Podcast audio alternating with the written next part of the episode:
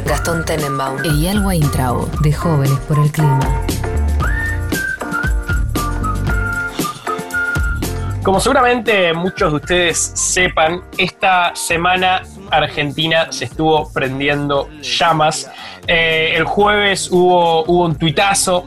Eh, el viernes nos reunimos con, Juan Cabandier.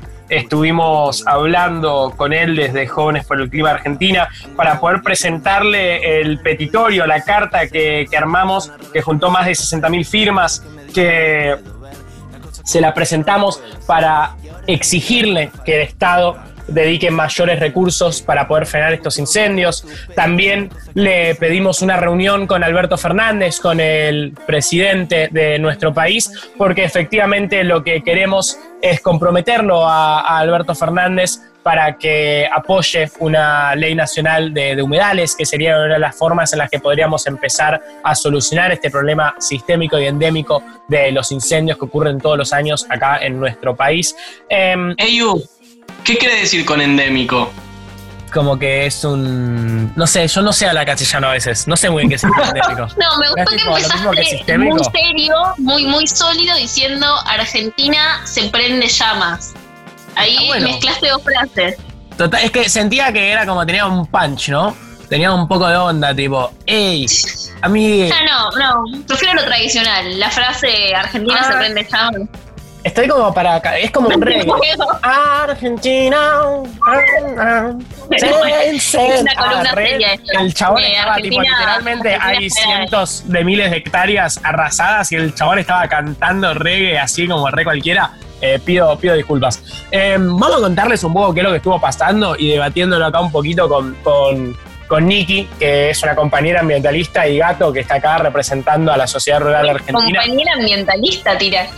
Eh, todos los años ocurren incontables incendios en bosques y humedales por todo el territorio nacional, pero este año hubo una histórica sequía en la cuenca del Plata que afectó al delta del Paraná incrementó los incendios a lo largo de todo el territorio aledaño al río, ¿no? O sea, como estuvimos hablando en campañas anteriores, la cuestión de los incendios en el delta del Paraná es lo que motivó el discurso, eh, el debate nacional sobre la ley de humedales, que actualmente ya hay 11 proyectos presentados entre la Cámara de Diputados y la Cámara de Senadores.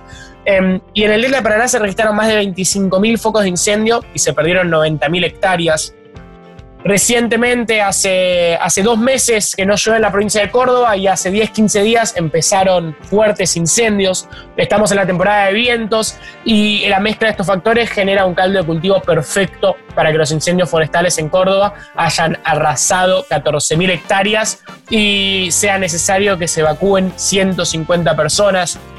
En Formosa pasa que no importa por qué avenida, por qué ruta, por qué calle estés, podés ver cientos de hectáreas quemadas y se habla de que ya se han perdido más de 40.000 según los datos de las confederaciones rurales argentinas. Amigos tuyos, gato, ¿no? Sí, sí. Che, Nicky, lee bien ella, ¿no? Sí, pasa, pasa. Me suena parecido a lo que está diciendo la carta que hicimos en change.org de firmas para que el el gobierno haga algo con los incendios, pero no importa, seguí, seguí. Solo me sonaba parecido, dale. Vos seguí. Pasa, ¿sabés qué lo que pasa? Yo te hace una semana laburando fuerte, hablando todo el tiempo sobre la cuestión de los incendios, incendios, incendios, incendios. Es como lo único que suena en mi cabeza en este momento. Y bueno, el discurso ya está como instalado, ¿no? Ya está el chip. Total, total. Eso, eh, eso, para mí debe ser eso, gato. No sé. No sé qué es lo que sí, pasa. No, no, no, seguí, seguí, seguí, que es muy importante, dale.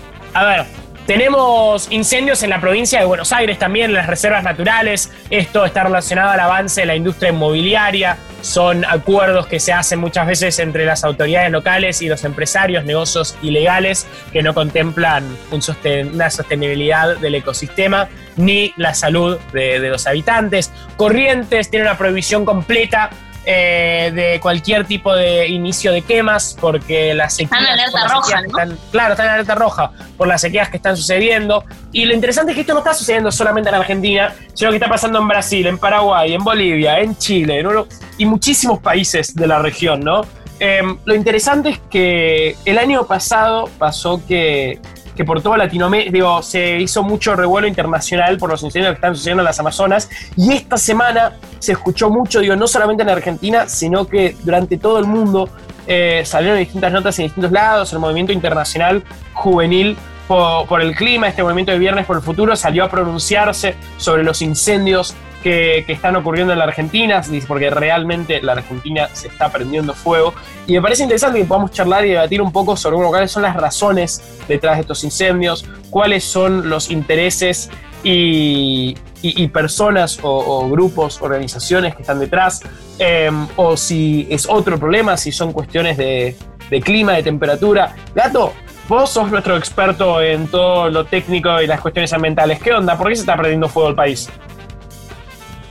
No, a ver, lo que sucede sí es que no se sabe las causas, así como quién inició los focos en cada lugar, porque como vos, como vos dijiste, están habiendo incendios en diferentes lugares del país. Y como dijimos en, al principio del programa, son en varias provincias y no es lo mismo por lo que se empezó el incendio en las sierras de Córdoba que por lo que se están incendiando los humedales en el delta del Paraná.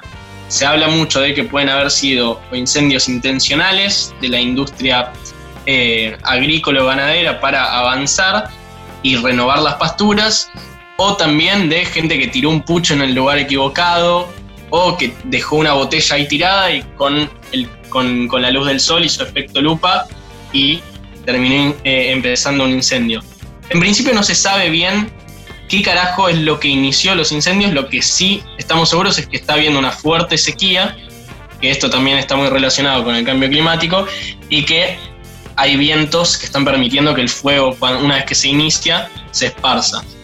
Entonces, más o menos esa es la situación, pero gente que esté yendo a la cárcel o algo así, por esto todavía no hay. Sí están siendo algunas personas en diferentes provincias procesadas e investigadas, todavía no hay como un culpable o una culpable que digamos, bueno, es culpa de esta persona o de este negocio. Pero sí podemos hablar sobre cómo, digo, hay beneficiados a veces por estos incendios, digo, estos terrenos que quedan arrasados. Es cierto que muchos productores se ven perjudicados por estas cuestiones, pero también hay un grupo pequeño pero muy poderoso que de repente aprovecha la posibilidad para poder construir, ¿no? Después generar negocios inmobiliarios en estos terrenos que quedan arrasados, que antes tenía sentido conservarlos y de repente se pierde toda la biodiversidad y la flora y fauna que estaba ahí y se vuelve mucho más sencillo hacer construcciones inmobiliarias o de repente meter una plantación de soja. Digo, ¿E-, ¿Eso en dónde? ¿Eso en dónde? Porque, por ejemplo, yo hablé con, sí. con, gente, de, sobre todo en las provincias del norte, ahora no me refiero a Córdoba, me refiero a Chaco, Formosa, Corrientes, los incendios que se están generando en los campos, o sea, no, no sirven para nada y no tienen nada que ver con los ganaderos. Claro. Em, bueno, mismo les están perjudicando un montón. En Formosa se habla de una baja en la producción del 30% de ganado. En el Chaco las esquías siempre joden un montón. Entonces, no, no. Vos puede ser sobre, vos, contabas un poco sobre que tu tía te tiene, es una pequeña productora, ¿no? Sí, mi, tía tiene campo en el Chaco, mis tíos en realidad. Claro, una pequeña productora, tiene 50.000 hectáreas más o menos, ¿era? no, 100.000 hectáreas tiene. Ah, perfecto. No, no, no, no, no. realmente no tiene un, campo gigante dentro de lo que dentro de lo que es el Chaco y en comparación con otros campos. Y lo que me contaba de la situación en el Chaco es que justamente sucede eso, que ningún ganadero generaría un fuego en su campo porque son incontrolables, porque es al pedo, es, valga la redundancia, jugar con fuego. Una vez que vos empezás un fuego en condiciones normales o con mayor humedad, lo podrías controlar con diferentes técnicas y lograr renovar esta pastura, pero ahora con la sequía que hay en el norte, ni en pedo, no la controlas ni en pedo y se te puede ir de las manos y quemarte todo lo que hay en tu campo y dejar sin alimento a tu ganado. Entonces, eso es una actividad que me dijo mi tía, no, no se está haciendo en el Chaco ahora mismo y ella conoce otros productores que tampoco lo harían porque es demasiado peligroso.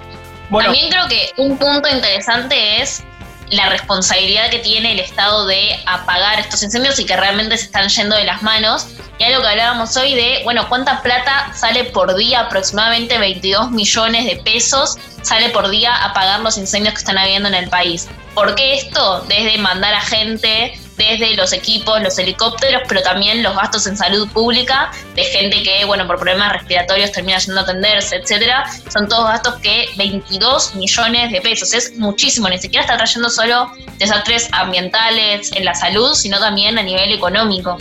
Bueno, nosotros estuvimos hablando con Cabandier eh, y con el equipo del ministerio y un poco lo que nos decían es que algunos de los problemas es que el nivel de humedad eh, en suelo en varias regiones es muy crítica, o sea, por, por la sequía, por distintos motivos, eso incrementa la posibilidad de los incendios. En el caso de Córdoba no está pronosticado lluvias, pero sí heladas, lo que hace peor todavía la situación porque se seca aún más el suelo. Eh, el humo de los incendios en Córdoba hace pocos días fue tan denso que no pudieron ni operar los aviones hidrantes, ¿no? Algunos aviones hidrantes que, que se mandaron desde el Poder Ejecutivo. Eh, creo que hay alrededor de 130 brigadistas trabajando y están esperando que la ruta 38 en Córdoba haga una especie de cortafuego porque no lo están pudiendo controlar. Pasó que en el delta de Paraná eh, los bomberos están completamente sobrepasados y la multisectorial de humedales, esta multisectorial que estuvo convocando las distintas movilizaciones y, fue clave para generar mayor masa crítica para que empezamos a poder charlar sobre la ley de humedales en el Congreso Nacional, eh, literalmente estuvo juntando voluntarios para ir a apagar los incendios. O sea, a ese nivel llegamos de, de la gravedad de la situación, ¿no? O sea, es cierto que los incendios ocurren cada año, pero, pero también es cierto que los de este año fueron particularmente fuertes. Y también en la realidad que es otra la concientización de la sociedad, ¿no? Yo creo que más allá de la intensidad de los incendios, es cierto que va poco a poco cambiando la relación de fuerzas y se genera muchísimo mayor masa crítica del, del lado de, de los sectores ambientalistas, ¿no? Sí, y no solamente eso, no solo de los sectores ambientalistas que por ahí, viste, estamos en capital nosotros sí estamos al tanto de este problema y nos manifestamos y demás, sino que al incrementarse los eh, desastres naturales que, que tienen que ver con el cambio climático, este incremento que tienen en la intensidad, de cualquier manera la sociedad va a estar más ahí. Porque si vos tenés incendios en Chaco que por la sequía están afectando a los productores, lo mismo en Formosa, en Corrientes, en Córdoba, en el Delta del Paraná. Vos tenés la gente en Rosario que le llega el humo y no puede respirar. Y ahora el humo ese está llegando a Buenos Aires y que no pueden respirar, más vale que se van a, salir a manifestar por el tema. Otros ambientalistas, como le puede ser por ejemplo Eyal Weintraub, no tienen esa capacidad o muchas veces uno no se da cuenta porque estamos hablando de un tema serio y yo lo veo en la otra pantalla del Zoom no sé si se sacó un moco o se comió una uña, pero está haciendo caras raras cuando estamos hablando de un tema serio. Nada, me parece que desvirtúa y no tiene sentido en este momento siendo un líder ambientalista. Nicky.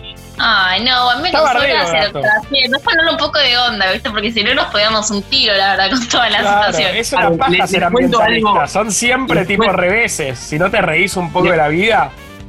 Les cuento algo divertido. el tema es que lo hiciste como de forma visual lo gracioso. Entonces la gente que está escuchando no creo que se ría porque vos estás haciendo eso. Solo de la nada empezó a escuchar que Gato estaba diciendo algo muy serio y empezó a, empezar a mirarte con cara de... Mm, claro, la gente, la gente no entiende nada, Gato, porque ellos no están viendo lo que yo estoy haciendo. Yo estaba haciendo algo privado para nosotros. a vos te estaba diciendo, no Gato. Vos estás llevando nuestras cuestiones privadas hacia la vida pública. Me parece que no pinta eso, pero no importa. Los privados políticos.